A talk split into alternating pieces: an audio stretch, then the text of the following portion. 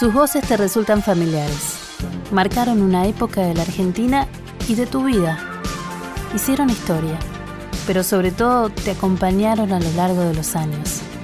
Son próceres detrás del micrófono, esa voz amiga que estuvo siempre. Son vidas de radio.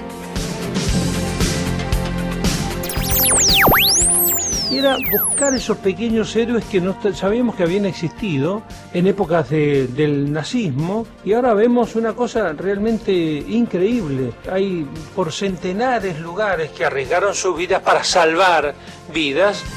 ¿Cómo te va, Cholito? ¿Cómo anda? Mirá, estoy, que es bastante, ¿eh? Pero bien, se la escucha bárbaro. Bueno, bueno, no te olvides que en un tiempo fui actriz. Orozco Barrientos, que fuera del primer eh, disco, Celador de Sueños, le han puesto, con lo cual solitos te están indicando. Está muy bien. Bueno, está entrando la Sole. Está entrando Sole callada, como siempre. Sí. Si hay algo callado, es Pastoruti. Hola a todos, ¿cómo va? Aquí en otros Vidas de Radio en donde lo que hacemos es conversar, explorar, recorrer la vida, la trayectoria de un referente de este medio, de este soporte que amamos tanto. Y hoy también con alguien de la casa, podríamos decir, además de, un, amigo entrañable. El Cholo Gómez Castañón, Oscar Gómez Castañón. Gracias, Cholito, por venir a este programa. Gracias a vos. Yo estaba pensando ya, no me va a invitar, Vamos a tener un problema. Con razón no me saludabas por el pasillo, me mirabas así. Yo oía, vino Fernando, vino, no sé, vino este Larrea, vino Bobby. Claro, claro, tenés razón. Cuando tenés razón. Muy buen nivel, ¿eh? Cuando tenés razón, tenés razón. Y lindas conversaciones. Eh, muy buenos. Y lindas historias. Lindas historias. Eh, también en estos momentos en los que eh, los medios están cambiando tanto, ¿no? Tan rápidamente. Em, primero decime, ¿por qué te dicen cholo? Recordame, para que la gente que está del otro lado... Em, bueno, una tía me vio cuando nací, dijo un cholito. Y ahí quedaste. ¿Y siempre te dijeron cholo? Sí, ¿para qué piensan la gente nombres y eso después? Pero bueno, me vio cuando había nacido y... Y ya quedó cholito. Y, ya quedó, ya, eso no, sabés que no se puede sacar, Ana. ¿Y tus papás te decían cholito? Sí, después ya te llaman todos, ya te llaman todos. O sea que te acompañas desde hace mucho tiempo. ¿Tu primer recuerdo de escuchar una radio? En el campo, con la radio grande, la radio capilla, esa que, que cuando la prendían esperaban que se pongan de otro color esas lámparas, esas válvulas, y que... Había que esperar que caliente. Claro, y tenían, y era realmente como una capilla, y tenían con baterías porque no había luz eléctrica, me acuerdo que, eran muy de escuchar en horarios determinados. Los mensajes al poblador, los noticieros, muy temprano en la mañana porque daban todo el estado de los caminos, de las rutas. Y bueno, y a mí me empezó a fascinar la parte ficción, los radioteatros o la música en vivo. Pero eh, recordemos que vos sos un hombre del sur. Yo soy un hombre del sur. Eso que te digo ocurría en un campo de Santa Cruz, cerca de la Cueva de las Manos, cerca del río Pinturas y mm, generalmente eran todas las vacaciones largas, las vacaciones eh, entre, entre colegio y me acuerdo que, bueno, me, había tres cadenas grandes, Mundo, Espléndido y Belgrano, o sea que lo que recibías era como una gran red. Y bueno, y desde este estudio que ahora yo estoy trabajando de Radio El Mundo, ocurrían cosas como, no sé, los Toratango Club, orquestas en vivo, unas cosas Maravillosas. Maravillosas. Y vos las escuchabas en el medio de la nada. Y era, claro, pues, ahí está, ahí está el espíritu de la radio, era la comunicación con, con el mundo, el mundo era donde estaba yo, pero con el mundo de los hombres, sí, desde los caminos hasta la ficción, hasta la música, las noticias de otras tierras, de otros países, era, eh, viajabas con la imaginación. Y en ese esquema me dijeron que hablabas con los caballos y hacías que hacías radio. ¿Eso hablaba, no, hablaba. Frente a, la casa hay un, una loma grande, como a 200, 300 metros, muy grande, un cerro mediano, y arriba hay mucha piedra, mucho, mucho como, como paredones de piedra arriba. Entonces, cuando vos hablas, el eco te devuelve, pero según la distancia y no sé cómo es, te puede llegar a devolver una frase corta. O sea, que vos digas, hola, buenos días, ¿cómo están? Hola, buenos días, ¿cómo están? Y entonces yo jugaba con eso. ¿Qué edad tenías? Y debía tener primer grado, segundo, por ahí, chiquito. ¿Y te imaginabas entonces que esa era tu transmisión? Me imaginaba y claro, yo no por ahí hubiera escuchado, hubiera conocido la tele o, o los diarios, pero conocí la radio, por lo tanto me enamoré de la radio. Y a partir de ahí, ¿tu vida cómo siguió? Y a partir de ahí, mm, la vida del sur, que mm, tenés colegios, según... em, yo, mi familia es del sur, ambas, amba- ambas ramas. Pasa que como mi padre em, era mm, gerente del Banco Nación, dos años en un lugar, tres años en otro, siempre, cerca de, de tu- de tus centrales. Este, así que estuve desde Tierra del Fuego hasta Esquel. Igual todos se terminan conociendo y nada, pasando de, de colegio en colegio público o de curas de Don Bosco, que son las dos posibilidades que había, hasta que mm, eligieron pedir ir a Comodoro, que era más grande, porque mis hermanos ya estaban en tiempo de ver qué iban a hacer con su universidad. Y mm, a mí no me podían convencer. Y como los chicos no tenían allí veterinaria, de Comodoro pidieron eh, venir a estudiar a Buenos Aires y mi viejo pidió pase para acompañarlos, para que no estén solos. Ujú. Y yo al año me vine también para acá.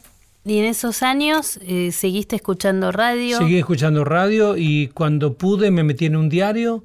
Un compañero mío era la familia era dueña de un diario decano de toda la Patagonia que ya no está el Rivadavia, así que me iba todos los días a estar en el diario hasta el cierre, todos los días. O sea que el periodismo te tiró. Todos los días, me- lo primero que me tocó fue ponerles epígrafe a las fotos que venían por, un- por una maquinita que hacía rayitas y te daba el negativo de una foto para imprimir, de- de- de- como si fueran fotos internacionales, de cosas variadas.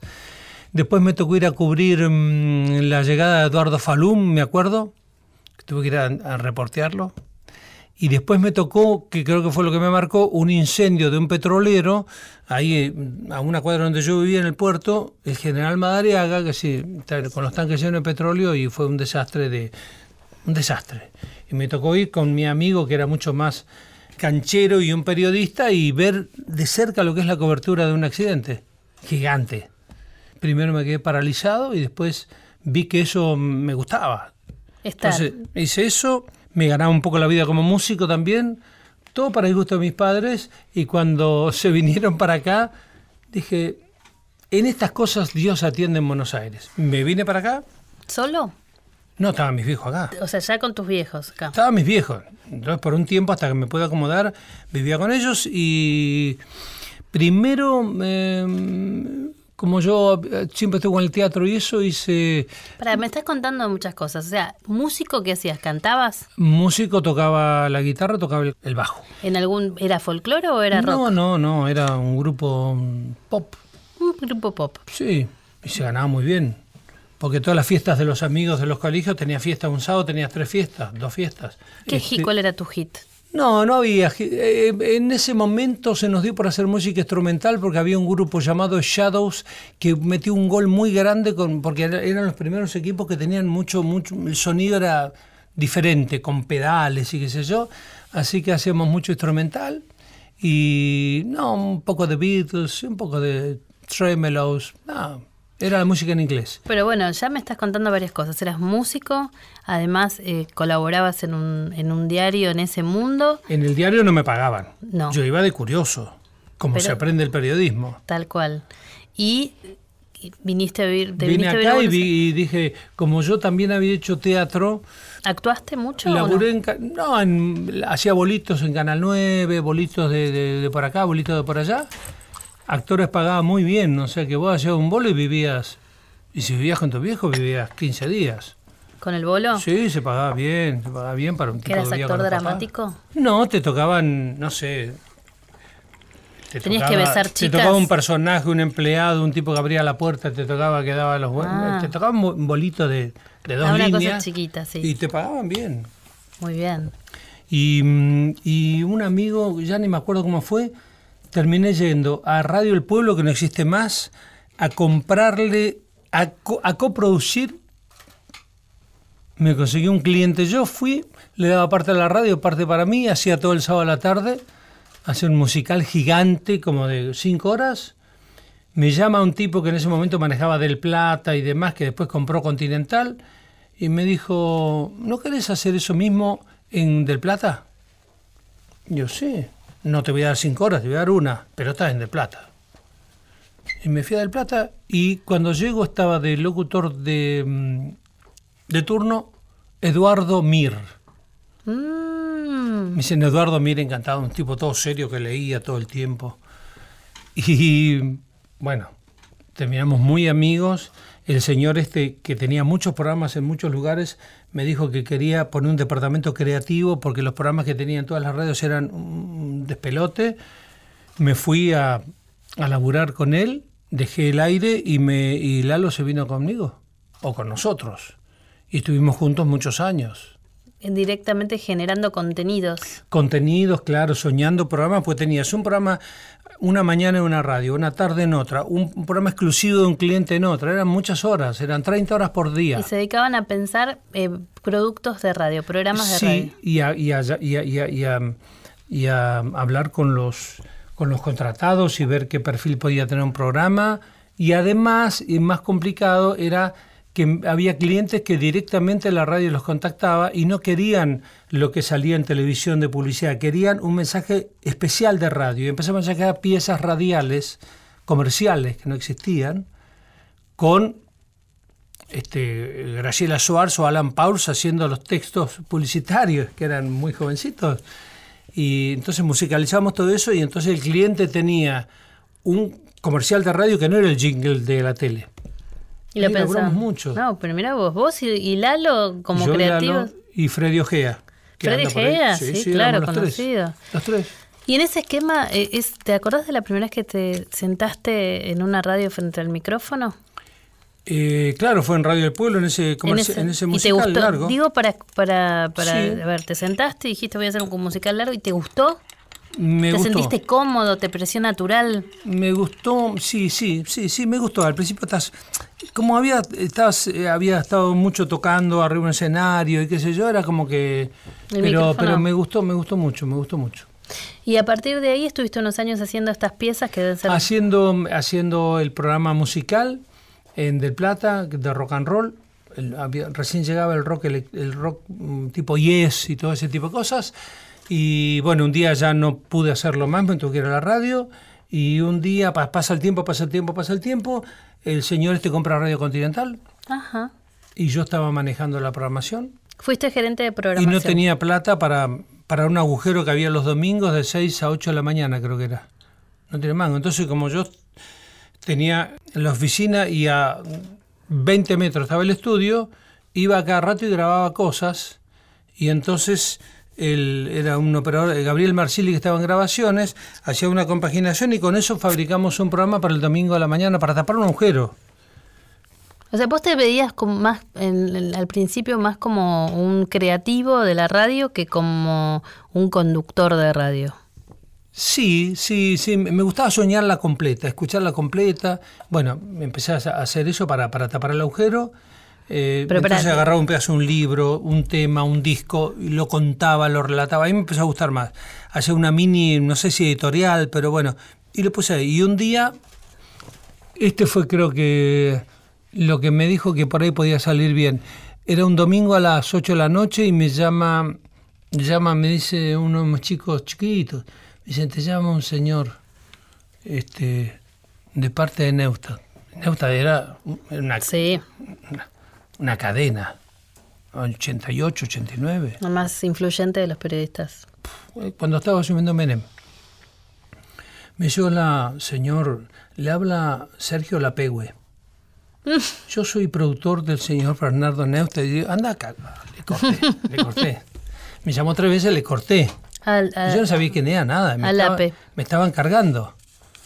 Y el tipo dice, por favor no me cortes, que me van a echar. Le digo, ¿qué pasa? No, no, porque el señor Bernardo no escucha su programa todos los domingos.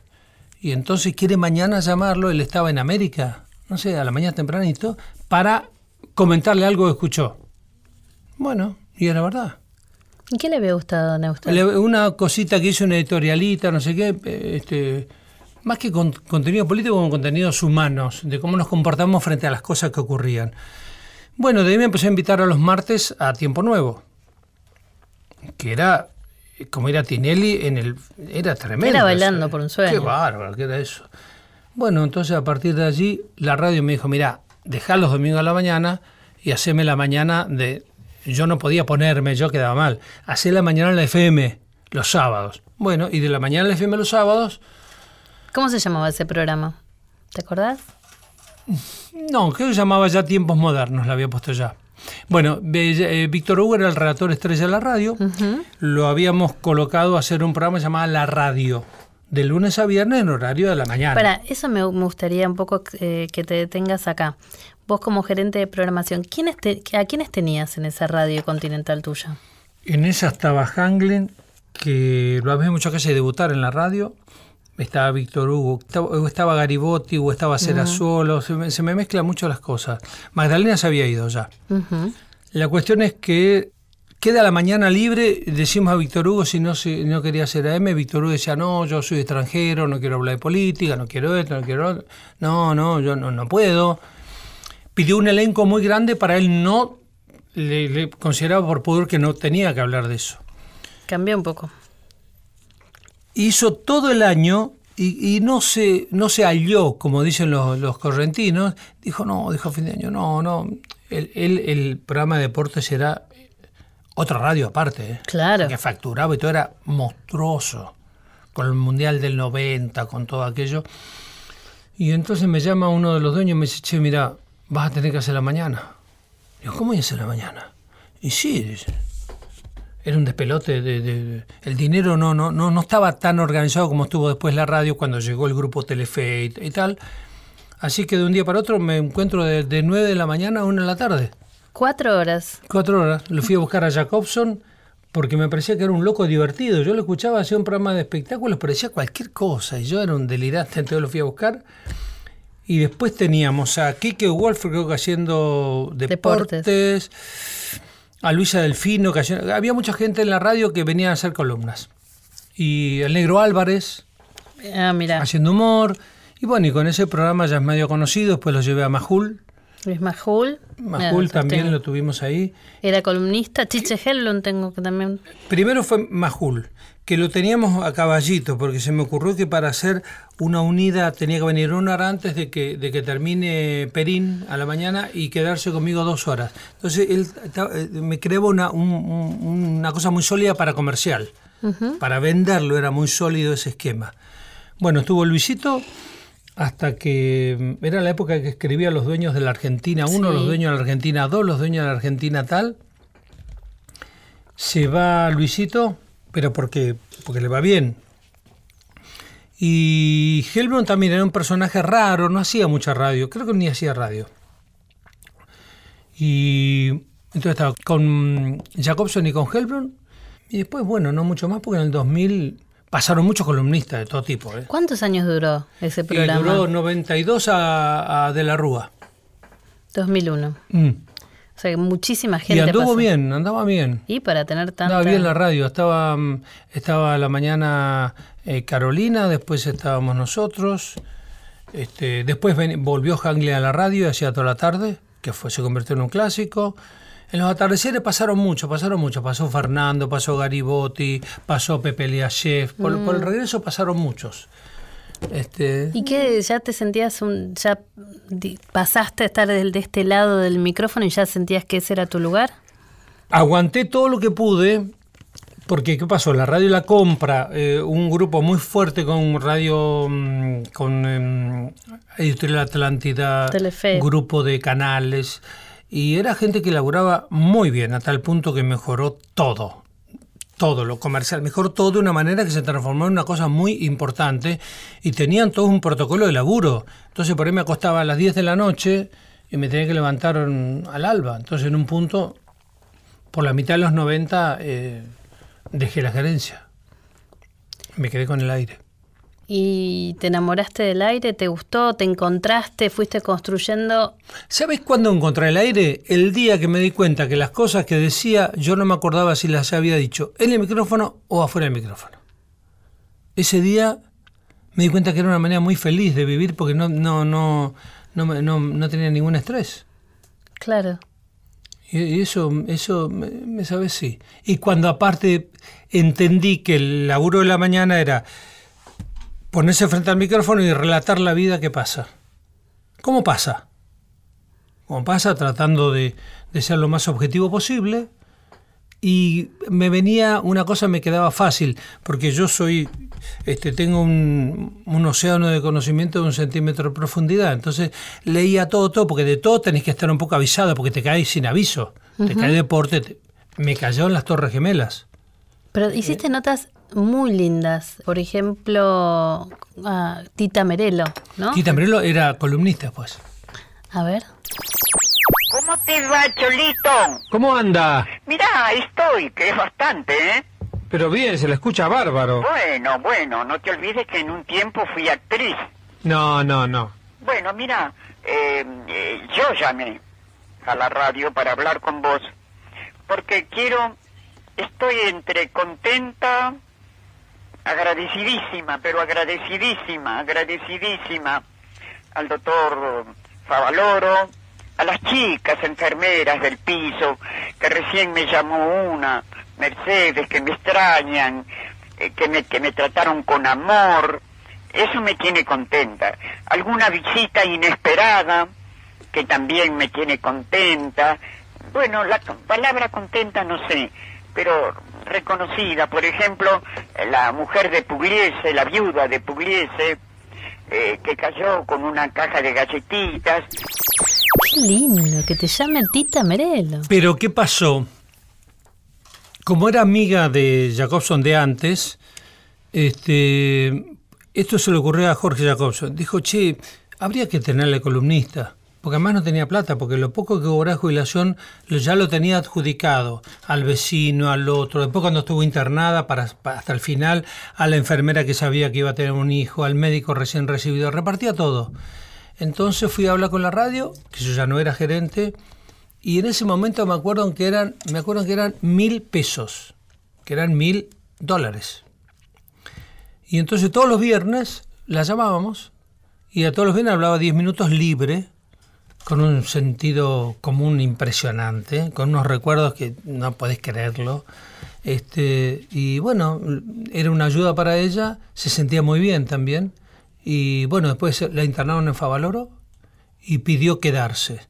Le pidió al, doctor Favaloro si no le podía armar como un departamentito en la sala de... Estaba internada. Entonces tenía un mueblecito, las cosas, todo, todo, porque vivía sola, con una persona que venía. Y Muy querida, ¿no? muy querida, a partir de... Muy brava, ¿eh? Muy brava. Por ahí estaba hablando, y claro, todos los viernes se ponía a hablar tita, tita, y por ahí decía, Cholito, sí, tita, ¿qué dije? tita, estoy atento. No, no, decime qué dije. Y No, bueno, y me ayudaban.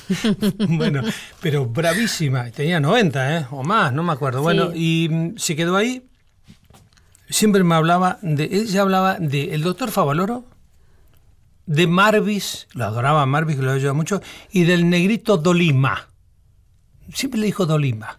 Odolina. Dice, ¿Vos lo conocés a Dolima? Le digo, sí, tita, trabaja acá en la radio, trabaja en la noche. ¿No me lo podés traer a Dolima? Claro, el negro pasa tangos viejísimos, un experto en toda porteñidad. Y un día llevé, el negro se vino con traje y lo llevamos, lo llevé a la...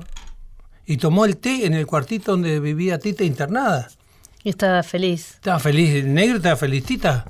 Y no había teléfono para... mm, todavía no, no sé, estaban los ladrillos, no, no había para sacar fotos. Claro, no sacaban fotos los Y las ladrillos. cosas que, las cosas que, claro, porque eran, hablaban de Bettinotti como si fuera a hablar de Luis Miguel. Claro. Era un personaje los dos, así que me quedó grabado eso. Pobretita ya no veía casi. Al final. Sí. Pero qué lindo tener esos recuerdos. Por ahí no están retratados en ninguna en Instagram, pero la tenés en tu cabeza y en tu corazón. Y aparte una, una niñez durísima, adolescencia durísima, todo, todo duro, todo duro. El amor que saben todos que tenía un amor por Sandrini que no pudo ser. Este, Sí, una historia una historia. tremenda, tremenda, pero muy querida. Siempre que, que alguien la conoció, siempre habla con tanto amor de, de Tita, pero qué lujo, ¿no? Haberla tenido a Tita de, de columnista en tu programa cuando estabas en Continental. En un ratito vamos a seguir hablando. Estamos sentados junto al Cholo Gómez Castañón, al Cholito, que le dijeron que era un Cholito cuando nació, un hombre del sur, un patagónico que tiene un, un tatuaje que dice en su brazo izquierdo Patagonia. Así que eh, eso es un hombre del sur, claramente. Soy de mil, la- los primeros de 1865 hasta ahora. Ni más ni menos. En un ratito volvemos con más Cholo Gómez Castañón. Vidas de Radio, con Ana Gershenson, por la radio de todos. Es la culminación de una hazaña histórica. Vidas de Radio. En la radio de todos. Tocando la superficie de la luna en ese momento. Hola amigos de Vidas de Radio, habla Soledad Pastoruti. Hola Cholo, ¿cómo estás? Sé que te están homenajeando y bueno, no quería faltar porque te respeto mucho como profesional. Para mí eh, siempre fuiste un ejemplo a seguir, pero sobre todo como persona. Eh, siempre tengo presente las charlas que, que hemos tenido post notas o previo, previas a una nota, eh, tus consejos, tu buena onda para con mi trabajo, tu predisposición siempre para darme alguna opinión. Y bueno, sabes que te quiero mucho, que para mí sos muy especial y que lo nuestro va más allá de esa relación entre eh, el periodista y el artista y que se podría decir que hay una amistad muy especial. Así que te mando un beso enorme, me alegra muchísimo este reconocimiento, te quiero mucho, mucho, mucho. Saludos a todos por ahí. Qué linda. Bueno, la Sole, la además de querernos, yo estaba una noche, yo miro todo, escucho todo, hoy todavía. Y estaba viendo Cosquín. Y vi el momento donde sube una chiquita que la dejan subir por una canción. Los tenían plomadísimo hace tres años. Y la Mar visto formal. Esta niña, qué sé yo. Y la chiquita sale canta una canción, eh, bien, con Natalia, y de pronto un tipo desde el fondo del- la plaza la saluda revoleando una campera. Y ella tenía un ponchito y se puso a revolearlo. Se vino abajo el lugar y siguió cantando. Marví se había puesto verde y cantó como cuatro. Claro. Y fue un, pero fue un, vos veías que allí pasaba algo. Al día siguiente llegó a la radio, digo, busquen una chica así, así. Mirá, se fue ella de Cosquín. ¿Y dónde vive? No sé, vive en Arequito. Bueno, llamen a Arequito, Arequito chiquito. A las 11 de la mañana del día siguiente la tenían en el aire. En el aire. Claro. Hola, mirá, te voy a... Bueno, una chiquita, 15 años. Claro. Y a partir de ahí, bueno, enseguida, la primera vez que vino a Buenos Aires vino, y bueno, se creó una, Una relación. le vi, sí, le vi el primer novio, le- le- el- Jeremías, el casamiento. La verdad que es una familia maravillosa. Y pero tenés relación con los músicos, una relación que, que- te la dio también en tu programa que hiciste de folclore o venía de antes. No, me, me, me gusta porque me junto con ellos y me pongo a cantar, me pongo a tocar. A mí me- me siento uno malo de ellos. Entonces, este, les conozco las, sé lo que sienten. Este, y, y la verdad que me encontré con gente como los Aloncitos, que son hermanos, como los Tequi, como el querido Luis Salinas, pero está lleno, lleno, lleno. El- el Julia Senco, bueno, Sandra, que la conozco de, con uniforme de colegio, Sandra. Porque Claro. yo hacía un programa con Mónica. Claro. Vos en, en- en Continental, ¿no? No, en- en Belgrano. fue en Belgrano, era chiquitito. Sí. El Club de la Dulzura. Mónica vivía cerca de la Plaza mm, Vicente López y Sandra llegaba al colegio. Claro. Qué increíble, ¿no? Te- claro, mucha gente que aparte eh, seguís viendo en tu vida y los viste crecer como en el caso de Soledad, ¿no? Sí. Y, y en ese sentido vos terminaste amalgamando esa vida de músico con el De a conductor. poco, de a poco, sí. sí. Y Abel también lo conocí muy chico, también. muy chiquitos llenos de rulos, y este y después los ves crecer y algunos los ves llegar altísimo, ¿viste? Y la verdad que, mm, te sentís muy muy bien, muy orgulloso porque además tenés como, como que el sentido no te falla, más allá de que es la gente la que tiene que apoyar. Pero bueno, Soledad creció mucho, estudió mucho, Abel también. Eh, la gente ve eso, pero atrás hay un laburo impresionante. Bueno, Bueno, pero vos- Lucianito Pereira Mm. se venía en Bondi, tren, no sé cuántas cosas de Luján para estar todo el sábado a la tarde estudiando acá música en Plaza Italia y volver. Se perdía a jugar al fútbol, que era lo mejor que hacía. Pudo jugar en Boca. Sí, no sabía. Sí, eso. se lastimó una rodilla, eh, pero era ya casi jugador de Boca. Y, y- y después parece fácil, pero son tipos que han, han dejado la vida. Y vos lo que hiciste fue darle siempre un lugar. ¿Cómo haces? ¿Vas escuchando todo lo que sale? Todo, Y decís, quiero hablar con este, quiero todo, todo, sí, sí, todo. difundir esta... Porque la radio sigue siendo un lugar de difusión, ¿no? Para los músicos, un espacio. Folclórica es la radio de los artistas y de los oyentes. Y nosotros estamos allí un poquito de, de colados. Los oyentes saben todos sus artistas, los conocen desde que empezaron en la radio. Y, y- y los artistas que entran, mucho antes que yo esté, dicen, no, yo vine acá con mi primer disco y acá yo estuve con fulano. La sienten propia de verdad, cada uno que viene. Y cada uno que viene nuevo le parece que está entrando a la caverna de Liverpool. ¿Viste? Se sienten muy agradecidos. Nacional Folclórica tiene Y, eso, ¿no? Es una radio de género pura.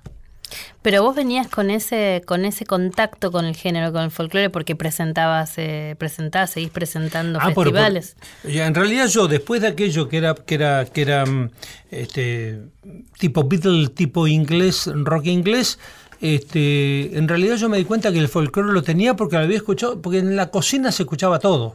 Rally hizo un disco que se llama Radio AM, que son todos los discos que le escuchaba en la cocina de la casa, que, que, que escuchaba la radio su mamá. Y eso está, está, está, que hay mezcla de tango, ranchera, paso doble, folclore, de todo hay en tu cabeza. Y un día me llaman de el Titana Morena, un hombre muy conocido en el medio, me dice, queremos hacer un programa de televisión con vos. Yo dije, no, que sí, sí, de folclore. No, yo... Bueno, al final me convencen después los hijos y me di cuenta que yo lo tenía, lo tenía mm, metido en la memoria, en los genes. Y después, bueno, al caminar aprendés. No, no, a mí me tocó eh, ir a Tartagal con el Cholo, a la Radio Nacional Tartagal, y era Brad Pitt, era como ir con Brad Sí, Pitt. fui de nuevo el otro día al cumpleaños. Y también. Sí, están, la no, pero gente- están, están muy contentos con que, ¿sabes qué? Estuve en Perito, estuve en Alto Río Senger, estuve en Río Mayo, bueno, estuve en, en tantos lugares. Están muy felices de que la que la madre nacional de aquí los, los cobije, están, se sienten realmente contentos. Bueno, esa es la idea. Es difícil porque Sí, sí. realmente tenemos un país tan diverso y tan las distancias, ¿no? Porque Bueno. para ir a Río Senger yo quiero ir. Es, Tenés este, que ir a Comodoro, Comodoro en auto. ¿Cuántas horas son? Y ahí no es tanto, son tres, pero del otro día de Salta a Tartagal, Sí, hicimos una ruta camino. peligrosa, dice como cuatro mínimo, ¿eh? Y lo que es la, la gente, ¿no? Que te recibe, que, que viene hasta la Virgen cuando fuimos. Claro, y, un- y una cosa al último, Ana, perdóname, es tu Sí. programa. La radio Río Senger, un día estaba en Río Senger o en Río Mayo y me di cuenta, me di cuenta que vos vas a decir, ¿cuántos son acá? Bueno, son cinco, son diez, son ventas en un programa, bueno, sencillos, humildes, pero el servicio que das a 100 kilómetros a la redonda, con los tipos cada mañana aislados, y que por vos saben si van a poder salir en, en camión, si van a poder llevar la mercadería, saben todo, si, si tienen hora con el médico. Es tremendo el servicio. Claro, y, y que pase esto en el 2018, digamos, cuando vos decís, ay, bueno, ahora con Internet, la- por ahí las radios no son tan necesarias que salgan en, en AM y las transmisiones y demás. Y en algún lugar todavía eh, lo de la radio capilla que necesitabas cuando eras chico sigue sucediendo, porque Sí. eh, hay lugares en donde no hay señal de celular. No hay, y vos dependés. Dependés, y me acuerdo fui a Perito, y yo tengo un pariente que estudiamos juntos de chicos, pupilos, se llama Arturo Puricelli, que fue gobernador de, de. Arturo fue gobernador de Santa Cruz. Sí. Tiene el campo ahí de, histórico de abuelos y abuelos cerca de Perito. El día que yo estoy en la radio llegó del campo y dice, agarra la editora y dice, che, ¿qué pasa? ¿Qué pasa? Que la señal esta no me está llegando bien y yo toda la mañana, si no escucho la radio, no sé, no sé nada de un montón de cosas. Y le dijo, no, mirá, lo que pasa es que estamos con el equipo chico porque no sé qué problema técnico hay. Es, es, es una, una demanda seria, ¿eh? Totalmente de acuerdo. Y no es solamente en el sur, también sucede en el norte. ¿no? Y, y me parece que para eso, que ese es el espíritu de radio, de Radio Nacional. ¿Qué es la radio para vos en general? ¿Qué es la radio? Si tuvieras que decir, la radio para mí es... Y el lugar donde, por lo menos en, en intensidad de vivencias, paso la mayor parte de mi vida. No sé si en horas me da la mayor parte, pero me da en intensidad. Para mí está la radio y lo demás, que obviamente que están los afectos y eso, pero en realidad yo puedo tener un mal día, una mala noche, todo, pero me levanto de mal humor si duermo poco. Pero cuando falta media hora para ir al aire es como que sale el sol. Porque algo va a pasar, algo te van a comunicar o algo vas a escuchar, o un disco cuando aprendes a disfrutar de la música que te va a cambiar el día.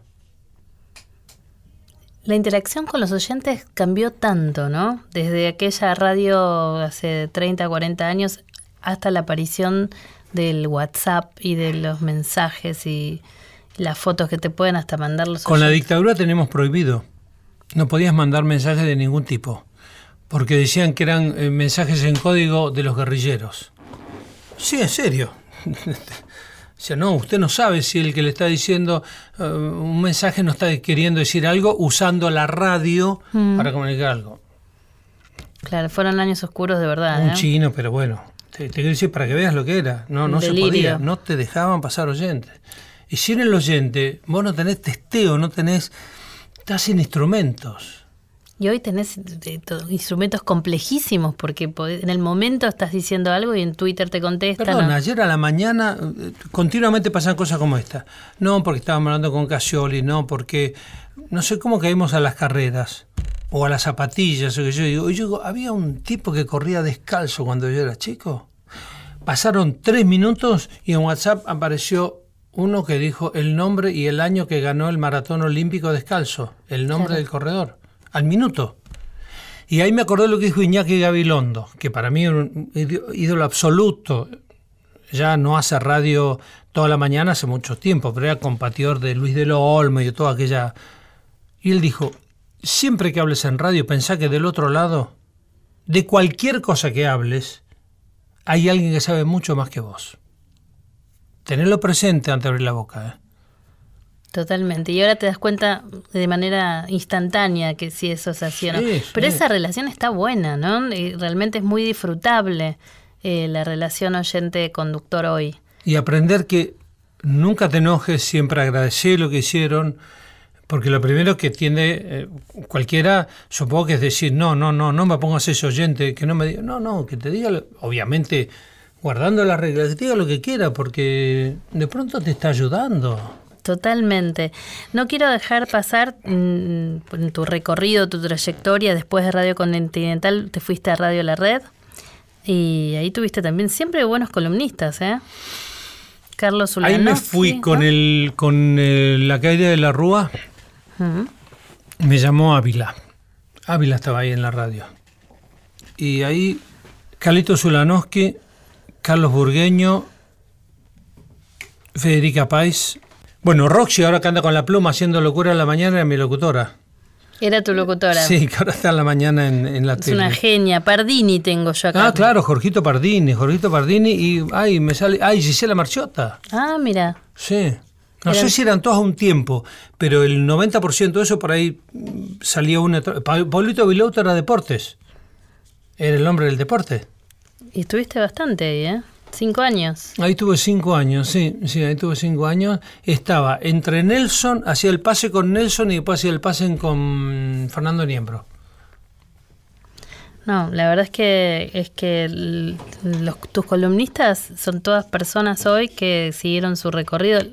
La mejor, Roxy, la que vemos todas las mañanas. Sí, algunos ya estaban consagrados como Carlitos Ulanowski, Sí. pero cuando tenés columnistas que vos, como me pasó, eh, respeto la opinión de todos, ¿no? Pero lo que me pasó con Chiche, con em, cuando convoqué a, mm, convocamos a Kike Wolf a hacer deportes que no, no hacía. Eh, y cuando vos ves con el tiempo en lo que se convierte, te da un poquito de, de orgullo prestado. Claro, es un recorrido. ¿Hace cuánto que haces radio entonces? 30 debe ser. 30 años. Sí, 30, debe ser 80 y... Sí, 87, 88. Había hecho el pedacito aquel, aquel que te dije con, con Lalo, pero aquel ni lo cuento, porque fue poquito, que fue la época de la caída, me acuerdo que fue la época de la caída de Olende, que me cagaron a pedo por, por una cosa que dije cuando derrotaron a, a Allende, no a Allende. Eh, pero yo cuento desde el 87. ¿Estaba Bernasi en esa época también o no? Bernasi fue el, eh, yo, el, el programa que después hice con Lalo en vivo, primero lo empecé a grabar y Bernasi, la negra, era mi locutora de grabaciones. Ya te das cuenta que era genia, ¿eh? Tenía 20 y nada, ya te das cuenta. ¿Por qué?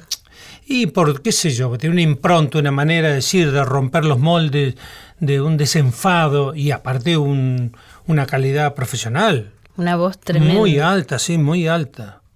Si te acercan un chico y te dice, o una chica y te dice, quiero ser, quiero estar en la radio, ¿qué, qué te parece que debo, tengo que hacer? Primero. ¿Para hacer qué?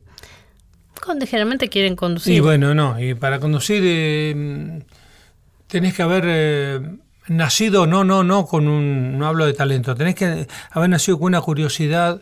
Si no tenés esa curiosidad de querer saber todo, leer todo, ver todo, yo me siento en un bar y me puedo quedar tres horas mirando a la gente pasar.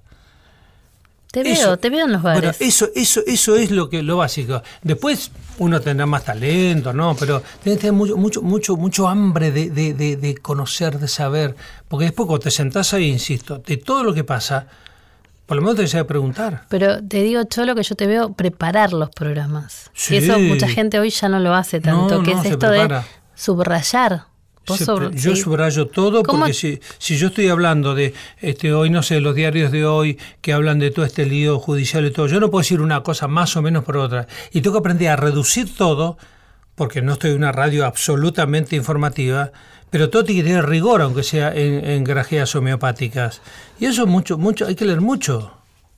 Solo para transmitir un poco, cosa que el tipo escuchó un poquito, disfrutó de música y los cuatro datos que se lleva son absolutamente información pura y dura. Háblame de tu programa en Nacional Folclórica.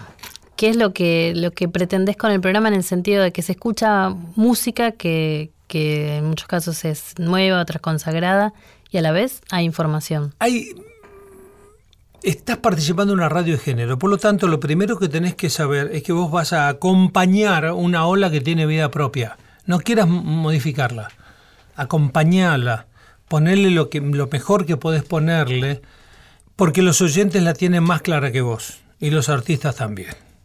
Entonces estudia mucho. Entonces yo todos los días, la primera hora, paso un artista determinado. Más viejo, más nuevo, qué sé yo. Y lo mismo, así son como, como...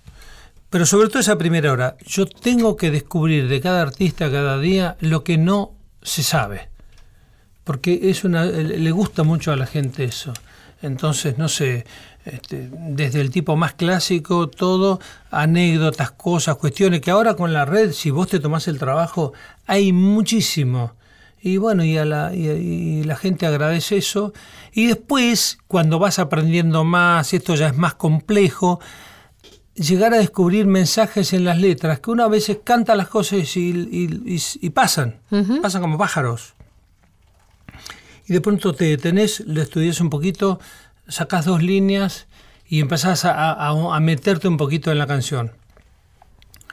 Porque la música no es solo que te acompaña. En el folclore hay mucha letra, como en el tango, el folclore, el rock, hay mucha densidad de pensamiento.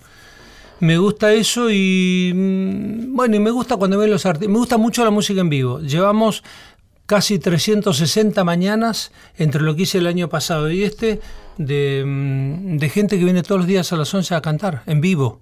Sí. La música en vivo tiene otro sabor. Puede no sonar bien la guitarra por la línea, puede eh, equivocarse la letra, pero tiene el sabor que no lo tiene el disco. Viste que eso se nota porque se transmite para el otro lado. El oyente sabe si vos te, realmente estás sintiendo lo que decís o si es algo mecánico, ¿no? No, eh, pe- eh, no es un festival, pero en pequeña historia hay un músico, dos, tres salinas tocando y yo, y somos cuatro o cinco en la mesa. esa obra está completa por nosotros. En un festival, esa versión tiene a este público y juntos hacen una tercera cosa. No, la verdad es que es muy disfrutable y bueno, te agradezco, ¿no? No, Este, te tantas mañanas. Eh, ¿Cómo te imaginas? ¿Te imaginas haciendo radio muchos años más? Te- ¿Qué es lo que te gustaría hacer? Eh, toda la gente que yo conocí de radio se murió en la radio. Bueno, digo, no literalmente, pero el Tony Carrizo, hasta que tuvo un, un- problema y ya no pudo, y quedó postrado, hizo radio.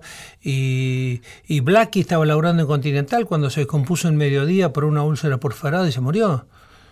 Y era maravilloso lo que hacía Blackie. Se sentaba en los mediodías y era ella la verdadera radio. El, tipo más grande de la radio es el que llega a la radio y no tiene diario no tiene nada. Está él, su interior, un disco o un libro y con eso Te hace un programa. te hace un programa que no te deja bajar el auto.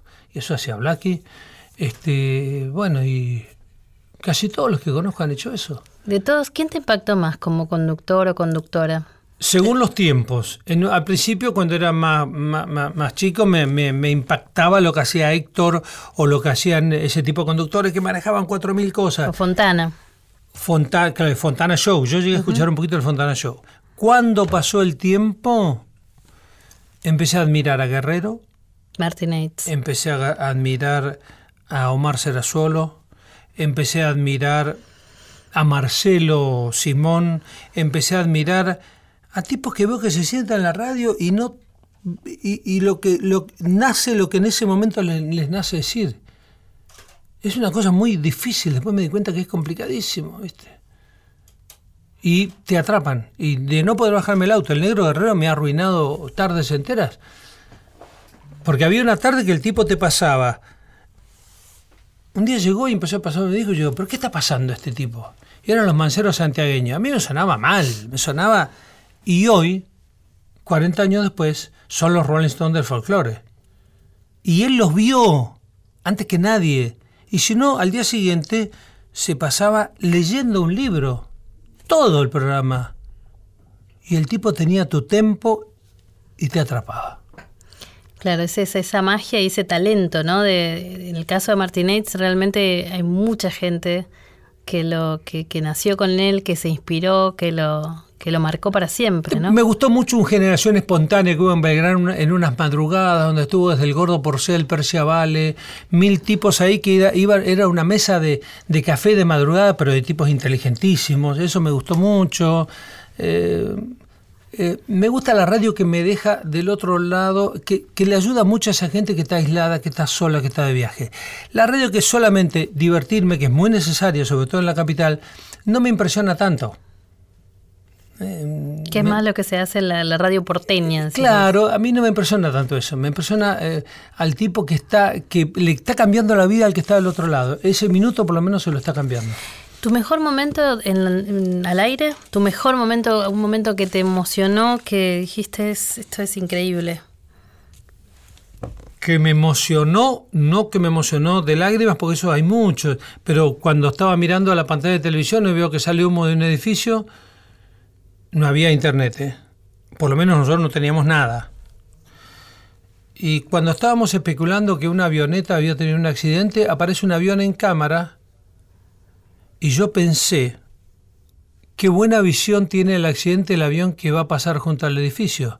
No, el avión fue a estrellarse al otro edificio. ¿Y contar todo eso? ¿Estabas al aire? Estaba al aire, estaba al aire. Fuimos con una producción increíble, fuimos enhebrando hasta que apareció un tipo que era yemenita, no, yemenita no, que era Bin Laden y, y fue y empezó la, la primera comunicación con un tipo ahí que tenía un negocio a media cuadra. Eh, bueno, eso empezó a las antes de las 10 de la mañana o antes de la Sí. algo y parecido. pico. Bueno, termina eh, y me hacen seguir hasta las 5 de la tarde con el mismo equipo Claro. hasta las 5 de la tarde. Y además, eh, Ana, es decir, yo no puedo hacer un papelón cuando salga en papel esto. Porque era todo, todo, todo.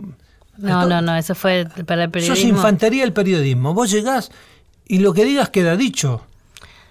¿Y que te haya hecho llorar al aire? Sí, que me haya hecho llorar al aire, me acuerdo que fue en la tragedia de Ramallo cuando un gerente del banco estuvo secuestrado una cantidad de horas y con la mujer.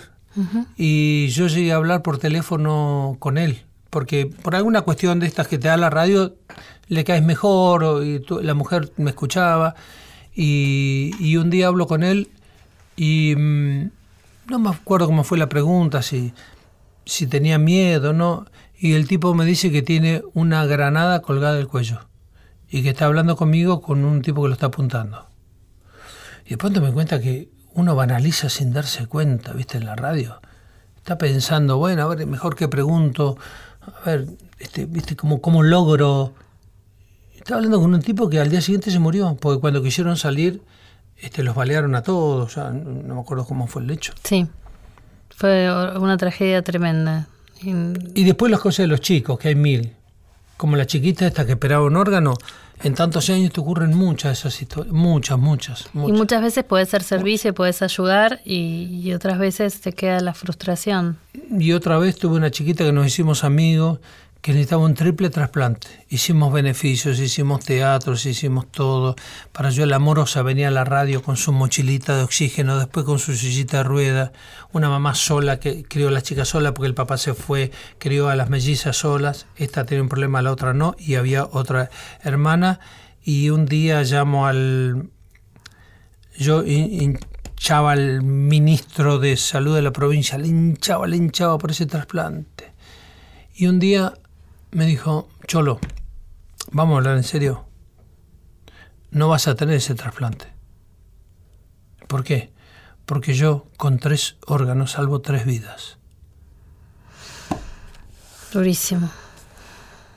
Y estaban hablando de alguien que vos ya lo, lo, lo- lo considerabas un, un- un hijo casi, porque lo veíamos un año entero todo el tiempo. Claro, realmente es, tan- es un mundo tan diverso el que te permite la radio conocer todo tipo de gentes y, y además poder, poder tomar estos casos, ¿no? Y, y ser difusor de estos casos. Sí, porque aparte tiene muchas alegrías cuando ves que vas logrando, alguien se queda sin la casa, sin esto, sin el otro. La red es muy solidaria y el argentino es muy solidario. Totalmente. ¿Incómodo en el sentido de gracioso? ¿Te tentaste al aire? ¿Te, ¿Cómo? te tentás al aire? ¿Te tentaste alguna vez que no pudiste seguir? No, porque, ¿sabes por qué? Sí me tenta al aire, pero para mí todo, todo eh, se convierte en material de trabajo. La tentación es un maravilloso momento de trabajo. El llanto también, no poder hablar también. No tiene sentido no reírse ni no llorar. Si, si, eh, es más, vas a tener mucha más empatía si es de verdad. ¿Por qué no decirlo? La radio es la vida. Eh, claro, es la vida misma, por eso te digo. Bueno, qué placer, qué lindo haberte tenido No, en vos. esta hora, en este Vidas de Radio, poder haber recorrido con vos tu trayectoria desde el sur, desde ese frío. Por eso le encanta ir a la Patagonia, el Cholo, es feliz. Fuimos Sí. a Río Grande el otro día, Sí, sí. eh, le- cuando le hicimos, eh, eh, hicimos Estuvimos al borde del mar. Sí, tal cual. Eh. Hicimos la nota con Dardea y nos estaba escuchando. Me dijo, yo te quiero decir algo, yo los estaba escuchando y me encantó esa transmisión cuando fue eh, La la, víspera, vigilia, la vigilia, la vigilia de los excombatientes. Claro. Pero vos yo te veía, yo tenía un frío, pero vos estabas... No, bueno, pero yo sufrí el calor. Vos sufrís al revés, Eh, la piel curtida ya por, sí. por los vientos, ¿no? Me tengo que ir a Corrientes los eneros, no sabes lo que es 40 grados. No, vos sos un hombre de la Patagonia, por eso, señores, esto es radio y no lo ven, tiene un tatuaje que dice Patagonia. Che, un placer. La primera vez que estoy con vos como periodista, vos. Mira vos. Porque te he leído toda la vida, sí, pero la primera vez que estoy, no como directora, sino como periodista. Bueno, pero compartimos esa vigilia, te olvidaste ya. Sí, bueno, pero... Pero qué no, pero acá, acá te lo pusiste. No, acá es distinto. Vos tenés que hacer una hora solita. No, no, otra cosa. Hay que estudiar y hay que. Pero con no por mí, gente. pero estuviste con Fontana, estuviste con Mónica, María Lina, Susana. Estuviste. No, muy lindo programa. Con la REA, con vos. Sí, la verdad, eh, Imagínate con gente, con, con la gente que nombraste el programa, lo hacen ellos, lo hacen ustedes. Totalmente, es un placer y yo los dejo, los dejo que fluya, nada más. Eh, muchas gracias a todos por habernos acompañado. Estuvimos hoy con el Cholo Gómez Castañón. En la producción eh, les agradezco a Charlie Suboski, Nora de Asensio, como siempre, en la operación técnica hoy, Laura Cristaldo y en la edición el Tano Salvatori. Nos reencontramos el jueves que viene, ¿qué les parece? Para hacer otro Vidas de Radio. Chau.